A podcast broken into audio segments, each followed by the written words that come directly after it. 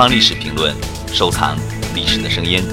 下面的这段声音是迈克尔·舒马赫回顾他赛车生涯的最后一个赛季。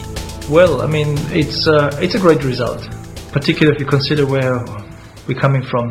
Last year, I mean, we've been absolutely nowhere by the end of the year, and nobody could have expected to be fighting even a part of the of the season for the championship.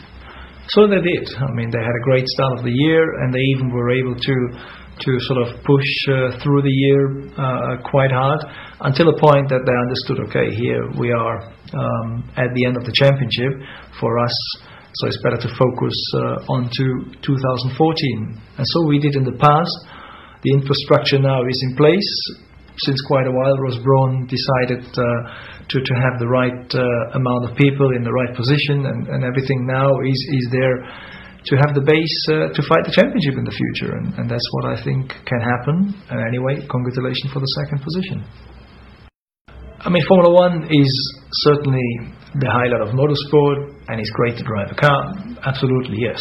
Uh, and uh, I enjoyed when I've been in Nürburgring to drive the car to have a bit of fun, but to do it seriously, no.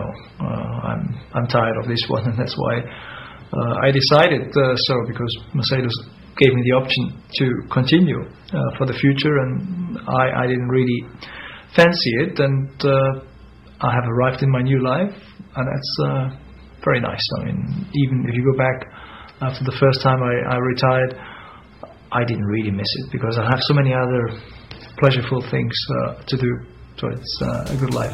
更多精彩声音，请关注东方历史评论官方网站。